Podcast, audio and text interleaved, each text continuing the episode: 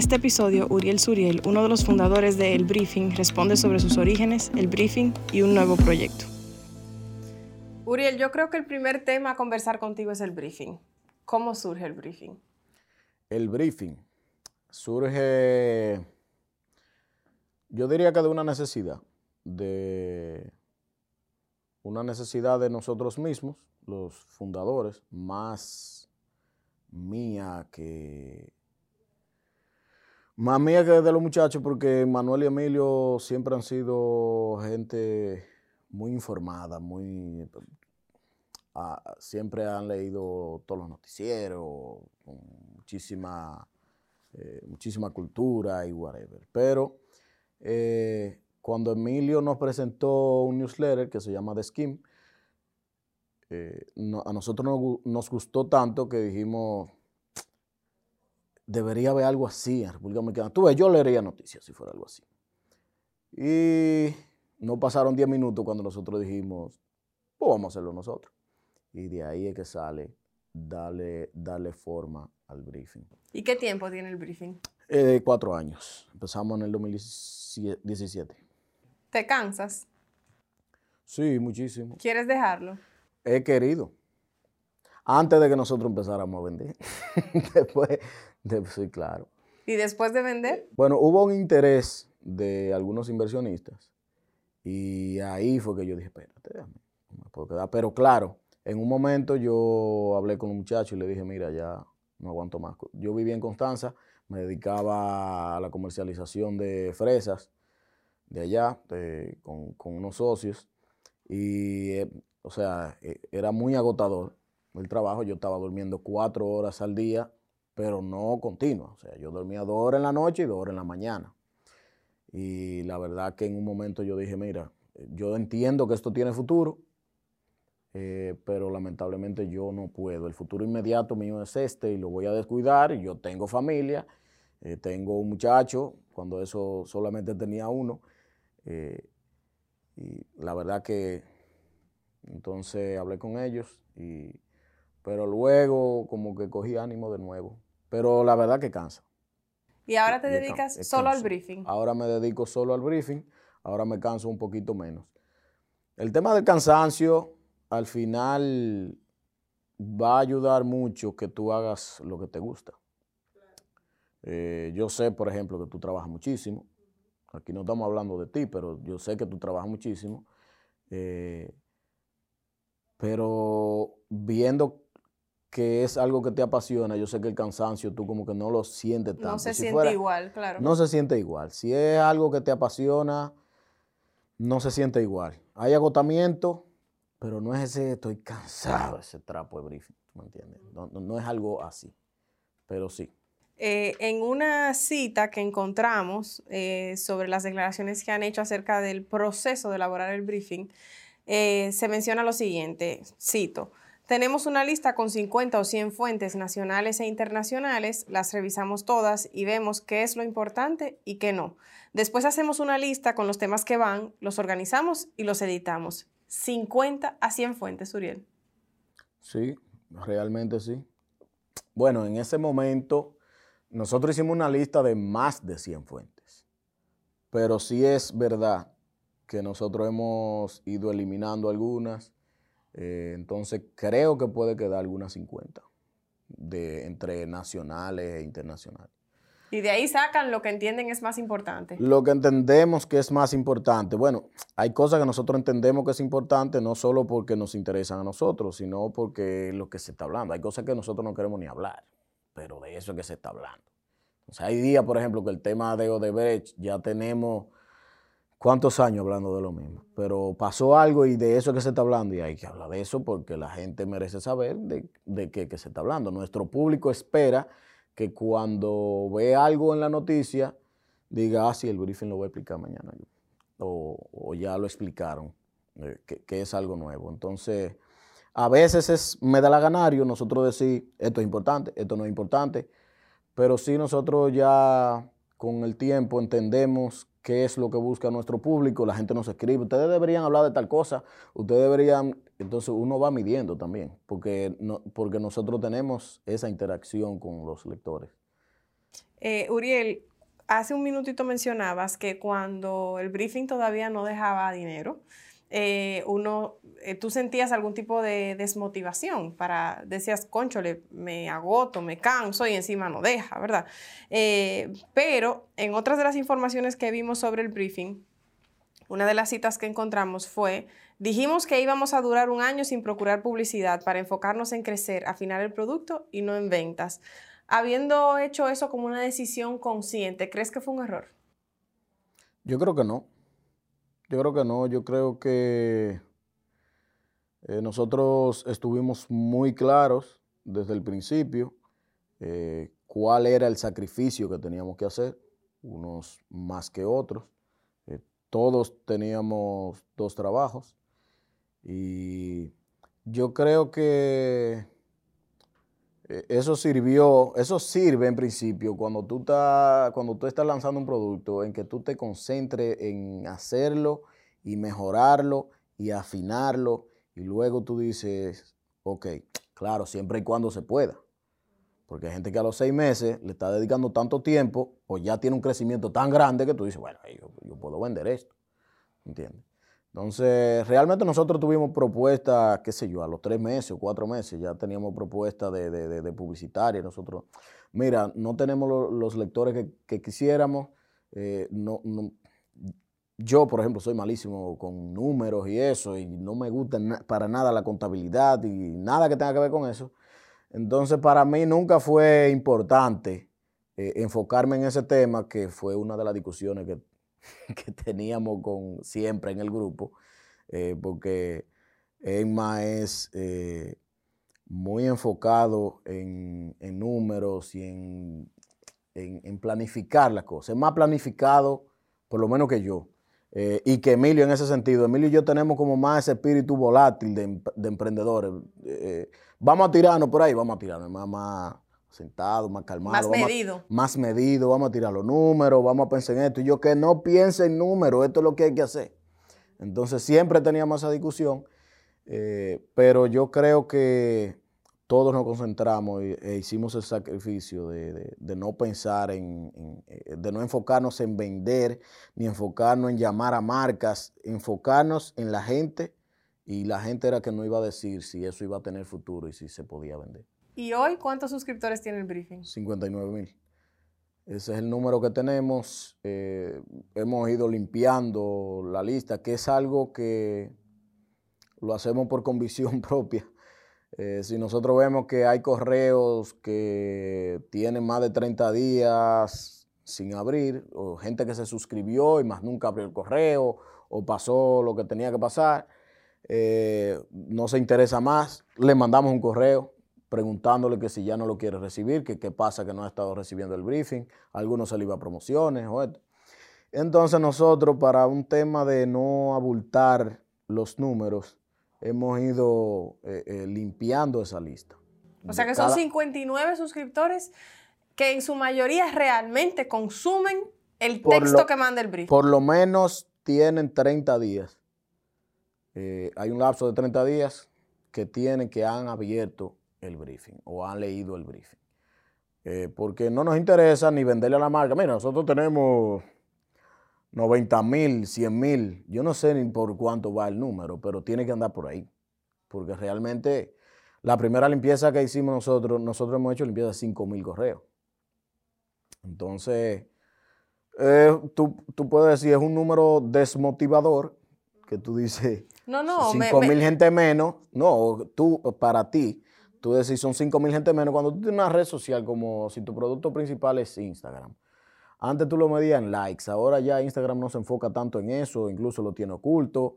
Eh, eh, hay gente que se puede enfocar en los comentarios, pero en Instagram tú no sabes realmente si los 100 mil seguidores tuyos dejaron de ver tu publicación.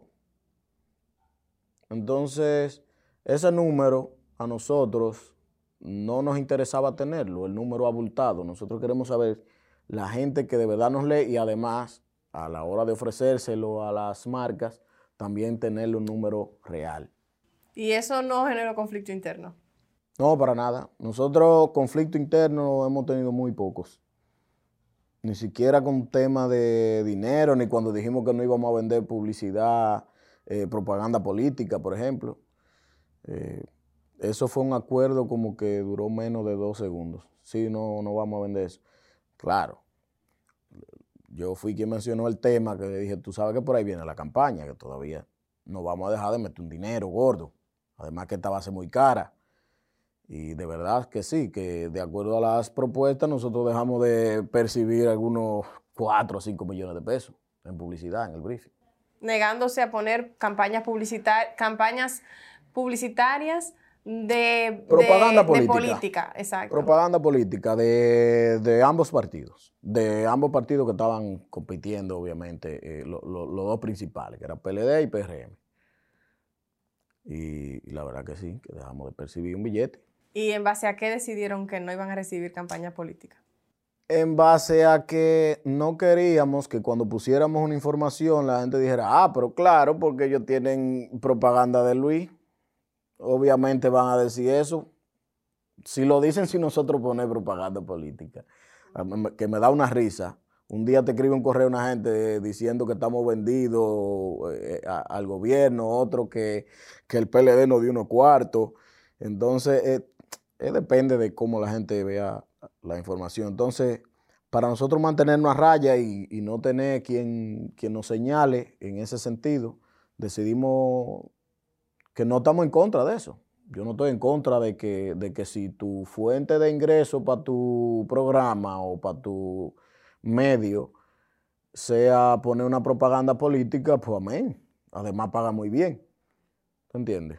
Eh, yo no lo viera así porque cuando tú lees un periódico, listín diario o diario libre o cualquiera, tú sabes que te van a salir propaganda de todo, de cualquier partido, independientemente de que tú sepas quién está detrás, quién no está detrás y tú mañana vas a volver a entrar a la página para leer la noticia, eso se te olvida. Entonces, ¿por qué no? Para evitar esos señalamientos.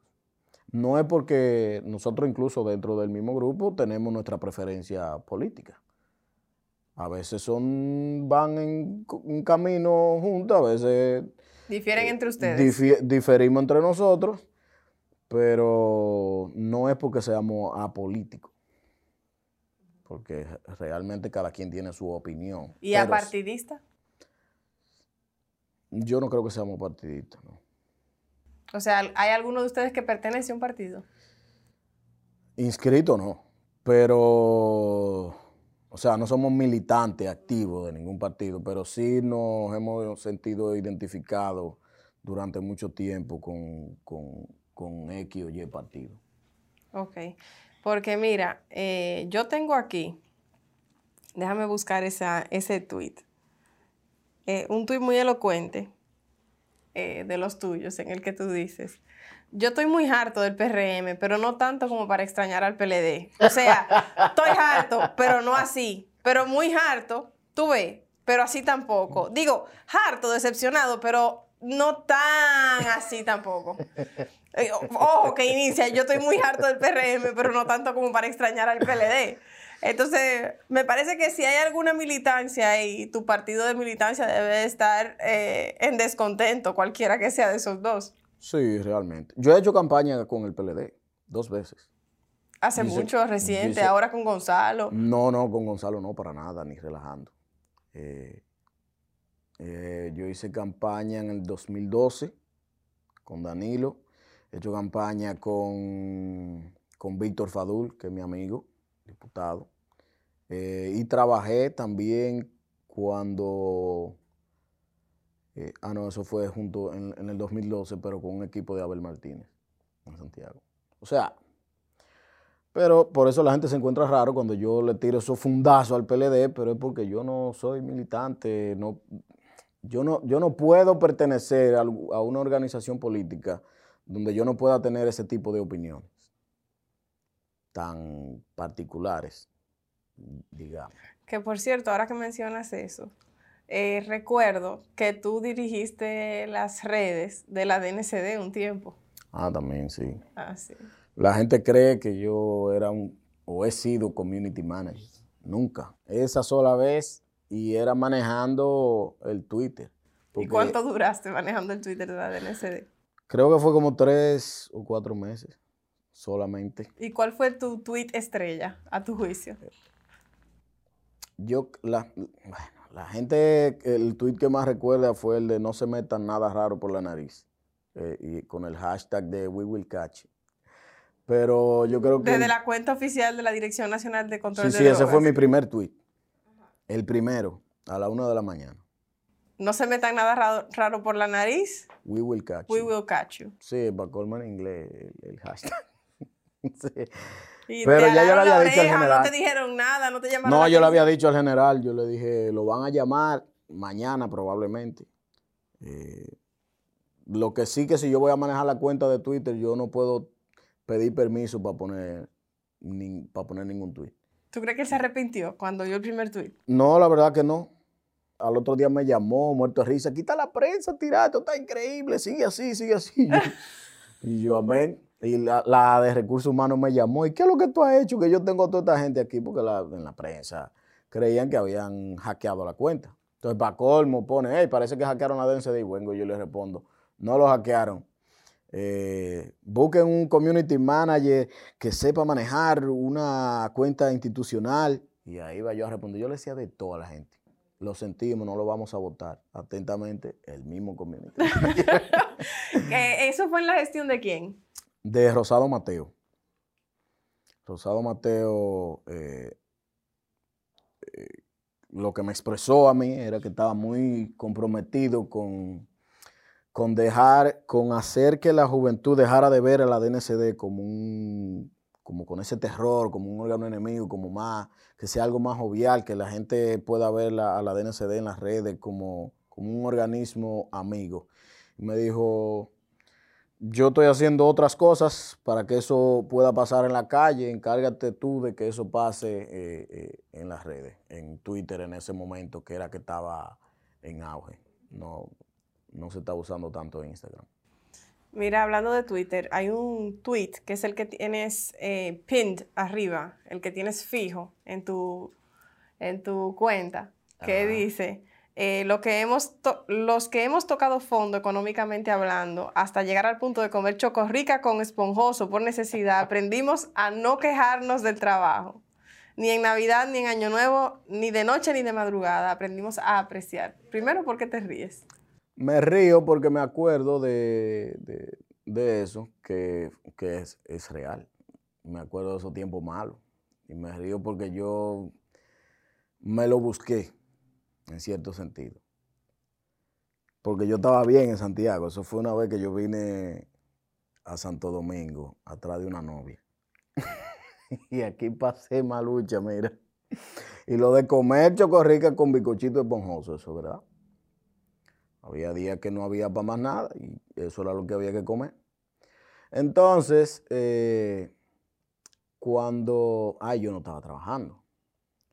Yo en Constanza trabajaba con mi papá, pero cuando yo estaba en la universidad, los primeros años, yo no estaba trabajando, estaba dedicado full a mi universidad y me, antojé de hacer un verano aquí, eh, en Santo Domingo. Pero entonces ese tweet viene porque yo siempre me fijo en la gente que se queja cuando hay un fin de semana largo, cuando, cuando tiene que trabajar en Navidad, cuando tiene que trabajar. Yo siempre estoy pensando eh, en eso, de cuando yo quería por lo menos tener un trabajito que me pagara algo. ¿Tú entiendes? Entonces por eso fue que me salió poner ese tweet. No es que yo sea el más... eh, no sé qué palabra usar. eh, eh, no sé, no es que no es que a mí me dé tanta pena cuando yo veo a la gente, porque tengo que ser honesto. Yo lo, lo que sí es que cuando tú estás trabajando, eh, hay que agradecer cuando tú tienes de dónde buscarte el pan. ¿Y qué edad tenías cuando viniste a la capital a comer chocorrica con esponjoso? Entonces, para colmo, yo era un viejo. Yo tenía 23 años. Y tu papá, por ejemplo, que trabajaba contigo, No, era que estábamos en olla todito. la familia entera. Estábamos en olla. Sí, fueron unos tiempos malos que papi se dedicó a un negocio de transporte y después, pero las cosas se arreglaron Y, pero eso se sumó. Yo hablo de venir a Santo Domingo porque yo en Santiago vivía con mi tía. Y si me faltaba la comida, nunca me faltó la comida porque yo vivía ahí. Y había comida todos los días. Entonces, eh, eh, las cosas se arreglaron después y como quiera yo volví a Santiago ya. Pero siempre me acuerdo de eso. Yo nunca me he quejado del trabajo ni me he cansado trabajando eh, por eso mismo. Aunque los muchachos me acusan de vago a veces. ¿Y por qué te acusan de vago? No sé. No hay una división equitativa del trabajo en el briefing. No sé. yo no sé. Yo no sé, a veces no. A, veces, no, a veces no. No, yo no, yo no sé. ¿Quién se recuesta? No sé. Casi siempre soy yo. Pero es porque ellos tienen su trabajo. Tranquilo, Manuel es que revisa toda la fuente, redacta el wifi, pero es un trabajo en conjunto realmente. Soy Carolina Santana, estás escuchando La Gran Pregunta. Hablando de crisis y familia, eh, hay otro tweet en el que mencionas eh, hay que estar preparado para lo que venga, pero uno nunca está preparado para despedir a un hermano, a una madre, a un padre. Por eso hay que tratar de no tener deudas con la conciencia, en la conciencia, para cuando toque al menos quedar con el recuerdo de que siempre le diste lo mejor. Y la pregunta es, hay mucha gente que se pasa la vida que llega a los 50 años y no tiene esa claridad sobre cuán inminente es la posibilidad de la partida. Hay gente que dice incluso que la juventud, por propio de, la, propio de nosotros, las personas jóvenes, no tenemos claridad de que el tiempo es finito. Siempre pensamos que le va a pasar a otro, pero no a uno. Y este mensaje que publicas no es propio de una gente que cree que eso está lejos. Ah, Entonces, claro. Eh, Lo que pasa es que tengo experiencia cercana eh, con mi hermano que falleció, yo no me acuerdo del año. Debe ser 2006, 2007, por ahí. Esas son fechas que yo la borro. Pero sí me acuerdo eh, mi hermano falleció y, eh, obviamente después de ahí muchos familiares han fallecido. Falleció mi abuela, falleció, ha fallecido tres tíos míos. Y casualmente, bueno, aparte de mi hermano, que es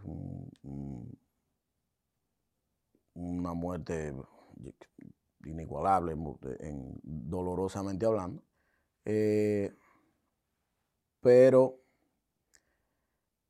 la gente pudo haberse preguntado por qué tú sientes esa tranquilidad, como después de haber pasado por, ese tipo de, situación.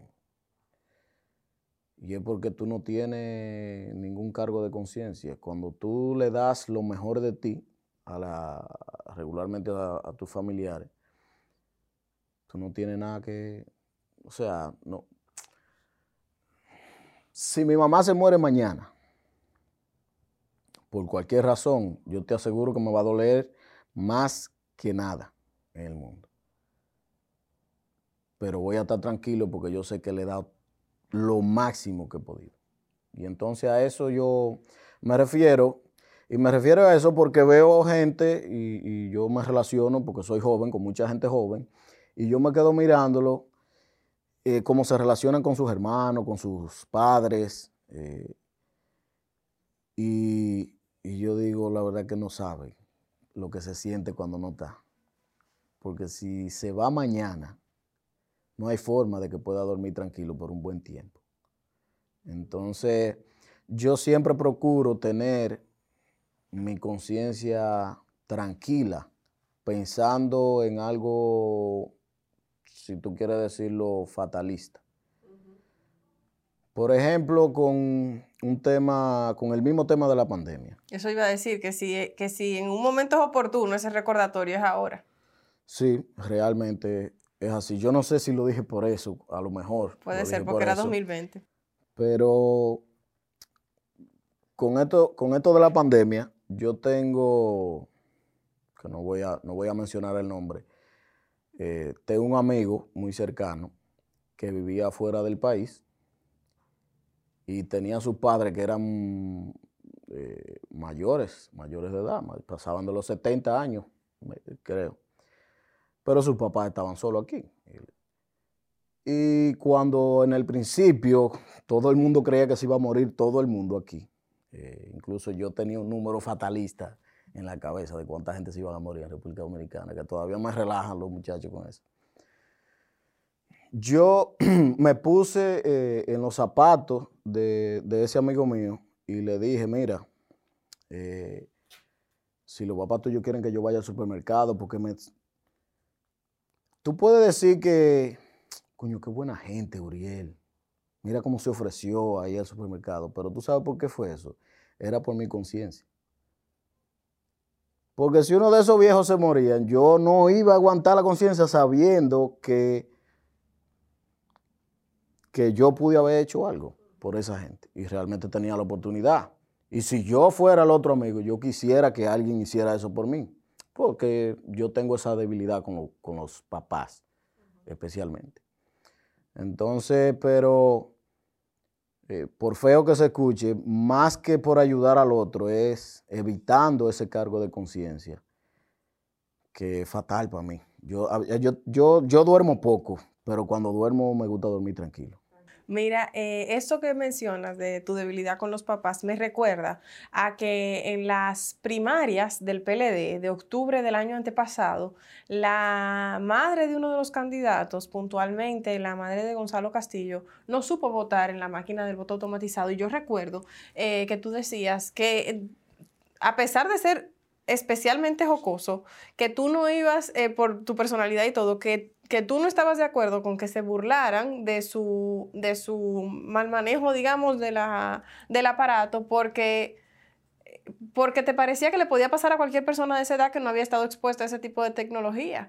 Eh, entonces ahí, ahí se deja entrever un poquito esa, esa debilidad que menciona, que yo estoy segura que si hubiese sido yo, que no hubiese sabido votar, esa cuerda iba. Te, te como, te como viva, sí, pero, y especialmente con Gonzalo, que nosotros teníamos todos los usuarios de las redes eran en la mira para ver qué Gonzalada iba a pasar ese día para nosotros explotar. Pero cuando yo vi lo de la mamá de Gonzalo fue motivo de, mucha burla. Pero era la mamá. Entonces ahí yo siempre he tenido esa debilidad. El otro día, qué bueno que tú mencionas eso, porque me acuerda el ejemplo de, del último video de Jaime David. Sí. Eh, bailando Jerusalén. Salió en todos lados. Era viral. El briefing subió ese video, obviamente. Eh, una de las hijas, yo no sé si tienen, ni, sé cuáles son, ni, sé, ni sabía que un familiar de Jaime David nos seguía a nosotros, nos comentó, eh, ese video estaba supuesto a salir en privado y no tiene lugar en los medios. Eh, por favor, bórrenlo tú dirías, bueno, el briefing es un medio y ya eso no hay manera de borrarlo, está en todos los periódicos. ¿Por qué tiene que ser el briefing que lo borre? Pero legalmente, en términos legales, yo nunca lo iba a borrar. Por miedo a un sometimiento legal y que nunca lo iba a borrar porque no había manera, estaba en todas partes, era viral ya. No tiene manera de frenarlo. Eh, ni creo que tenía ninguna responsabilidad. Pero nosotros borramos el video. Sin ninguna razón. Por eso mismo, de ponerse en la situación de un medio que tú lees y tú dices, yo me puse en los zapatos, yo dije, y mi papá anda en el medio. Yo dije, si fuera mi papá, yo, a mí me gustaría que lo borrara. Porque primero tú eres gente, que era lo que yo comentaba en un grupo de donde estamos los representantes de muchos medios nuevos, eh, y, tocamos el tema de si era, si había que borrarlo. Yo dije, nadie tiene que borrarlo.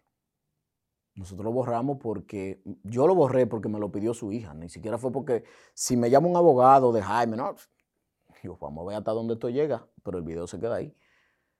Pero es tú ponerte en los zapatos.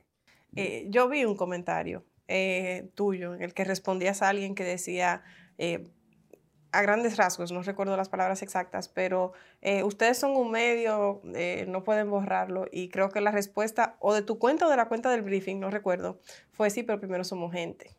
Sí, primero somos personas. Una, profesora en la universidad fue que usó esa, esa frase conmigo y nunca se me olvidó. Eh, creo que fue en ética del derecho, que ella siempre hablaba de que uno se estaba formando como abogado y la gente pensó que eso es lo que tú eres, tú lo que eres un abogado, sí, pero tú eres ingeniero, tú piensas así, sí, pero tú eres eh, arquitecto, tú piensas así, sí, pero tú eres periodista, tú piensas así, no, no, tú primero eres persona y después tú eres médico, tú eres ingeniero, tú eres abogado. Entonces, yo creo que eso tiene mucho que ver. Hay una línea fina cuando tú eres eh, eh, periodista o, responsable de, de darle información a la gente, pero nosotros entendimos que ese video ni le iba a quitar, ni le iba a poner al brief, ni le estábamos ocultando un robo a nadie, ni un desfalco público, ni nada. Era un video que daba risa. Y no hacía sentido nosotros molestar eh, o no ponernos en el zapato de alguien que nos pidió tan amablemente que borráramos el video. Entonces, óyeme, eh, incluso en el, mismo grupo del briefing, eh, los muchachos, uno de ellos estaba a la defensiva y desde que yo le dije esa parte, dice, sí, pero nosotros primero somos gente y, los tres somos débiles con los papás, entonces. Entonces, desde que yo le dije, si fuera tu papá, a ti te gustaría que lo borraran. dice, es verdad, vamos a borrar eso. Y ya se acabó. Poniendo el disclaimer de que lo borramos, de por qué lo borramos. Que no fue ninguna amenaza, ni que cogimos miedo con esto. no, no, ustedes subieron una publicación. Una publicación nueva en la que Yo estoy seguro que quien nos mandó el mensaje no no contaba con que íbamos a publicar eso, ni quería que dijeran que lo borramos porque nos lo pidieron. Pero bueno, es una balanza. Tú quieres una cosa o quieres la otra.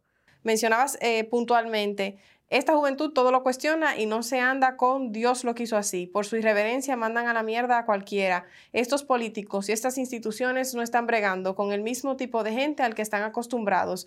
La tienen complicada esta vez. ¿Te parece que eso es positivo? o que eso es negativo de esta juventud? Sí, yo creo totalmente positivo. Yo siempre, uno de los, de los, de mis pleitos eh, de manera positiva con, Sebastián, mi hijo, eh, es que no se cuestione la mayoría de cosas que le enseñan, ni siquiera de manera religiosa. Yo siempre le preguntaba, pero tú le preguntaste por qué te llevaron allá. ¿A qué? Porque, o sea, siempre le decía, tiene que preguntarle, siempre, a cualquiera, especialmente porque yo no vivo con él. ¿Dónde vamos? ¿A qué vamos? ¿Por qué vamos? ¿Qué significa eso?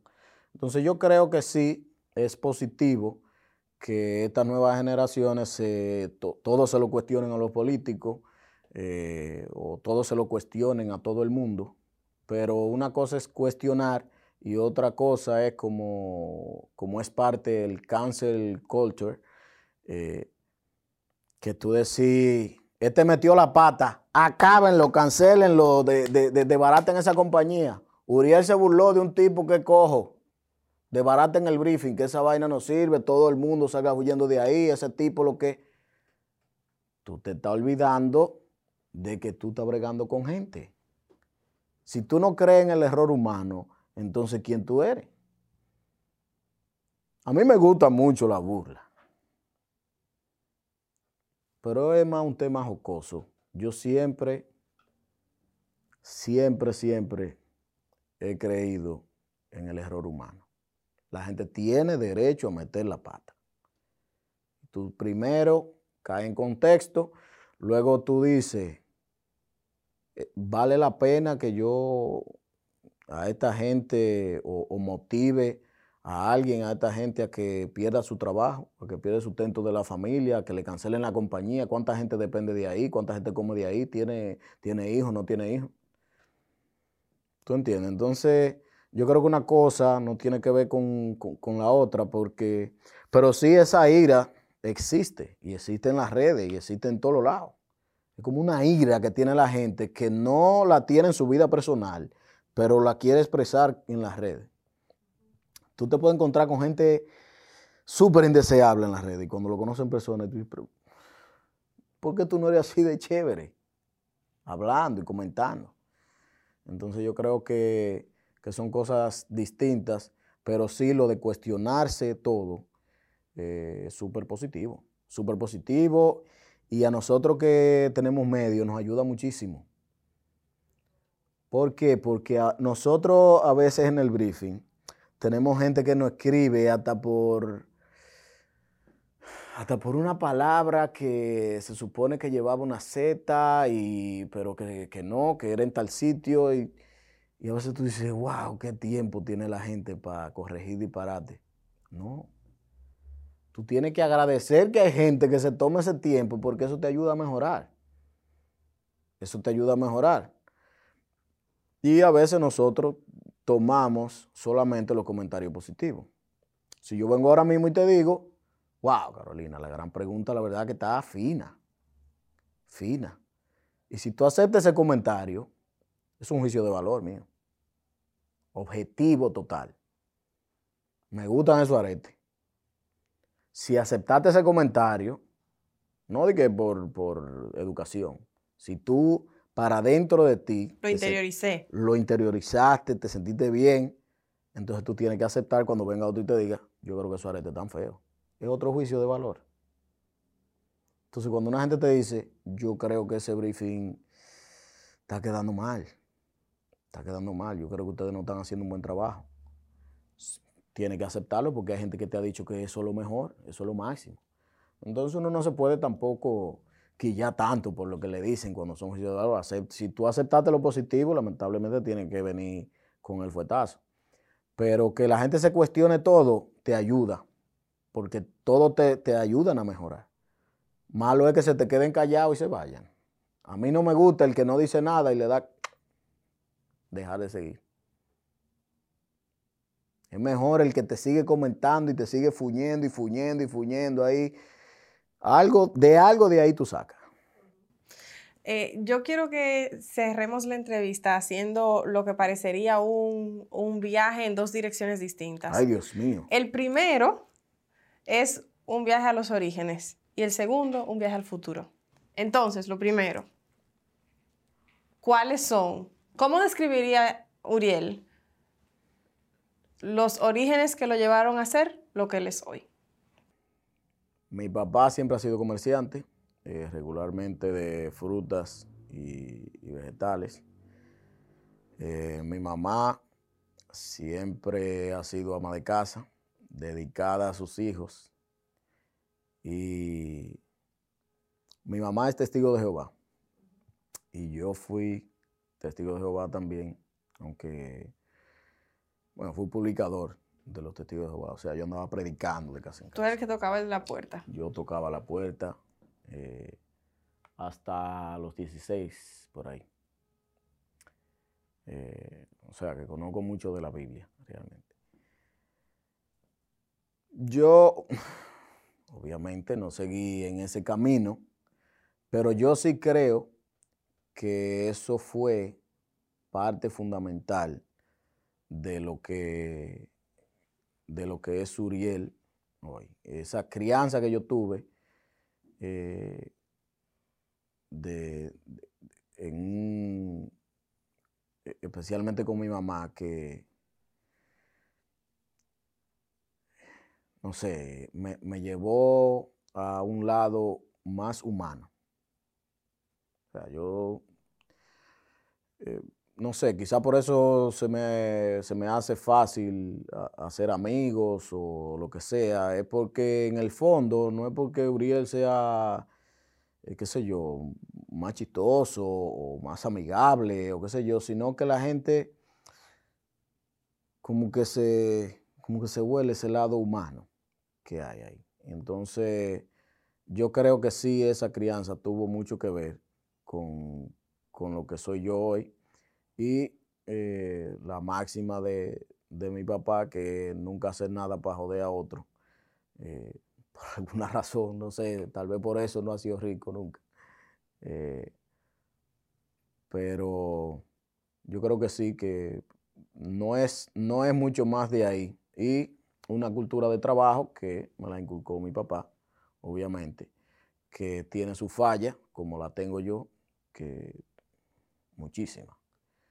¿Las tuyas o las de tu papá? Eh, la de mi papá, obviamente, pero las mías también, porque no soy tan organizado. Eh, yo no quiero hablar de desmotivación porque nunca lo he hablado. Tengo mis razones que nunca la voy a decir. La gente podrá, mis compañeros que me conozcan o podrán eh, imaginársela, pero yo creo que que eso fue lo que, lo que hizo.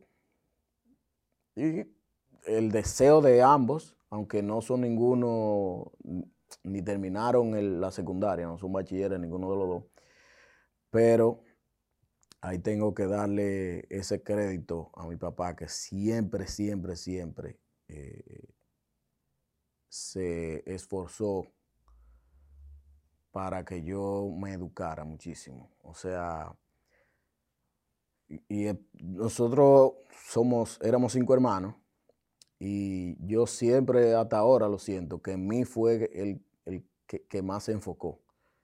Desde chiquito, apuntándome en curso de inglés, ve a hacer un curso hasta de mecanografía. Y hice yo un curso, Uriel, véate un curso de fulano, de tal, véate un curso de esto, véate un curso de lo otro. Y era a mí que me presionaba solamente. Eh, entonces eso yo siempre se lo, eh, eh, se lo voy a agradecer y creo que eh, eso influyó mucho en, yo ser lo que soy yo. Eh, Uriel, yo siento que, que para ese muchacho de Constanza, hijo de una testigo de Jehová, ama de casa, dedicada plenamente a sus hijos, eh, y un hombre comerciante, trabajador, por demás, digamos que no de una de las grandes ciudades, eh, ¿no? del, país, Uriel Suriel va muy lejos. Yo creo que sí, especialmente porque yo nací en la secadora. no, no fue al lado de una lavadora, es que el barrio donde yo me crié se llama así, la secadora. La secadora. Sí, es verdad. Va muy lejos. Pues yo no sé, yo la gente, mucha gente me dice eso.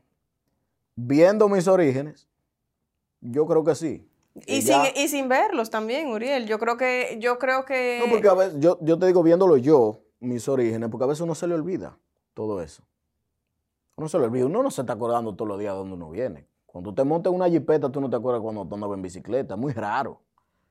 Tú tienes que ver a otra gente y decir, coño, si andaba yo en bicicleta. Pero viendo eh, a mis compueblanos y compañeros, eh, en su mayoría eh, no han tenido, vamos a decir, el, mismo desempeño eh, ni, las mismas oportunidades. Por eso insisto en el tema educativo de, mi papá. Cuando, cuando me fui a estudiar a la universidad, bueno, ya eso fue por, por decisión mía, que me dijo, mira, hay dos opciones o te va para Utesa, y ahí nos ayudamos como Dios pueda pagarla, o te va para Pucamaima, y ahí tiene que irte con crédito. Y yo te sostengo de toda la otra parte que sale bastante caro, como quiera, porque yo no era de ahí, tenía que, aportar, comprar gasolina, lo que sea. Eh, y yo elegí irme a Pucamaima con todo mi crédito. Porque también hay un poco de ambición que no te la da nadie. Hay cosas con las que tú naces. Uno dice, ah, mi crianza, lo que sea, pero yo, yo creo que hay gente que nace con, ciertas cosas. Y, esa ambición, eh, yo creo que sí, que eso ya eh, ha sido cosa mía. Un tema de temperamento y de personalidad. De temperamento también. Soy bastante jodón. Sí, yo me río mucho. Uriel, eh, de ahí vienes, aquí estás. ¿Para dónde vas? Bueno, ahora mismo en, en mi bio de, las redes dice Uriel Suriel, cofundador de El Briefing. Eh, de aquí en adelante diría Uriel Suriel, cofundador del Briefing y de Notipedia. Me gusta. ¿Qué es Notipedia? Para que le contemos a la gente que ve la entrevista. Notipedia es un enamoramiento, eh, es como un hijo que nace del enamoramiento de eh, la gran pregunta y el briefing. Yo creo que yo lo veo así porque estoy poniendo palabras en tu boca, yo no sé. Pero yo creo que tú te enamoraste de la manera que nosotros hacemos las cosas. Eh, y nosotros siempre habíamos hablado de, Carolina. Siempre hablábamos de la calidad de tu trabajo y como de temple. Nadie podía adivinar tu edad nunca. Eh, yo decía, pero que ella no puede ser tan joven. Ella no puede ser tan joven por, por, e, ese mismo tema. Entonces, Notipedia nace de ahí. Todavía yo no sé hasta dónde vamos a llegar, pero creo que vamos a llegar lejos. Eh, uniendo esas dos, eh, esos dos intereses. Tú sabes que te tengo que hacer una confesión que me acaba de cruzar por la mente. Haciéndote la pregunta de Notipedia, sabiendo que es un proyecto conjunto, me doy cuenta que en el fondo, y bueno, y en la superficie, yo estoy entrevistando a mi socio. Así es. O sea, en, eh, eso, eso presenta hasta un conflicto de interés y que tú debiste entrevistarme antes de asociarte conmigo. Antes, claro. Pero bueno, hacemos el disclaimer a que la gente eh, lo sepa. O sea, sí, es verdad, es una entrevista con mi socio. En cualquier otro momento de, en cualquier otra circunstancia, y hasta si lo hubiese pensado antes, eh, yo, yo me habría limitado a no entrevistar a un socio. Pero en realidad hemos hecho la entrevista previo a sacar eh, el proyecto de Notipedia como medio digital eh, alternativo, donde se brifea la información de actualidad, donde se hacen las entrevistas a profundidad, donde se presentan eh, reportajes alternativos y optamos por presentar esa unión a través de este, de este proyecto de entrevista en la parte infine, porque también teníamos el brief tuyo hecho hace muchísimo, muchísimo tiempo, y nunca, nunca se me ocurrió, Carolina, estás entre cuando lo hagas vas a estar entrevistando a tu socio. Como que no hice nunca el cambio de chip de es tu socio. Y ahora que hacía la pregunta de decía, yo estoy preguntando de un proyecto mío. mira, eh, socio, eh, cerramos las entrevistas, como sabes, haciendo dos preguntas sobre el futuro. Uno, ¿qué haces hoy por un mejor mañana? Bueno, eso es fácil, porque es que un mejor mañana tú lo haces eh, no haciendo nada que no te gustaría que te hicieran a ti. Entonces, el resto yo me lo dejo a mí. Si yo creo que no tengo nada que pagar, ya el resto de tirar para adelante, de conseguir trabajo, de conseguir dinero, ya eso me toca a mí. Levantarme temprano me toca a mí. Que yo no tenga que pagar nada buscándome eso, ya eso, de eso que yo me cuido. Entonces, para mí mejor mañana yo hago eso. ¿Y para el de todos? para el de todos. Yo no creo que yo haga tanta cosa por un mejor mañana para todos, pero eh, si de algo sirve, nosotros eh, tratamos de llevarle la veracidad lo más eh, neutral posible a la gente. Y yo creo que eso es provechoso. Nosotros hemos puesto a niños de 14, 13 años a leer noticias, a informarse, a querer saber lo que está pasando en, eh, en el país y de manera internacional. Y yo creo que también con la alianza con Notipedia, todo el mundo tiene ese mismo norte. Y aunque todos pensemos vivir de eso, yo creo que eso es algo que se está haciendo por un... Es una cosa buena. Eso es eh, un, algo de valor que le vamos a llevar a la gente. Para cerrar, te quería decir, preguntar, eh, ¿cómo te imaginas el futuro? Yo, el futuro mío, viviendo eventualmente en Santo Domingo, eh, cogiendo muchísima lucha contigo en Notipedia no sé, me imagino contento, disfrutando mi trabajo, disfrutando mis hijos. Eh, y me imagino con unos, con unos muchachos orgullosos de su papá. Eso es una meta que yo tengo. Y con la que yo me manejo eh, diariamente. Antes de tener hijos lo hacía por mi mamá. Y sin perder ningún amigo, que ahora mismo ya son familia, que son Emanuel y Emilio. Manuel y yo, y Emilio y yo también hemos hecho negocios juntos. Eh, Manuel y yo también hemos hecho negocios juntos. Y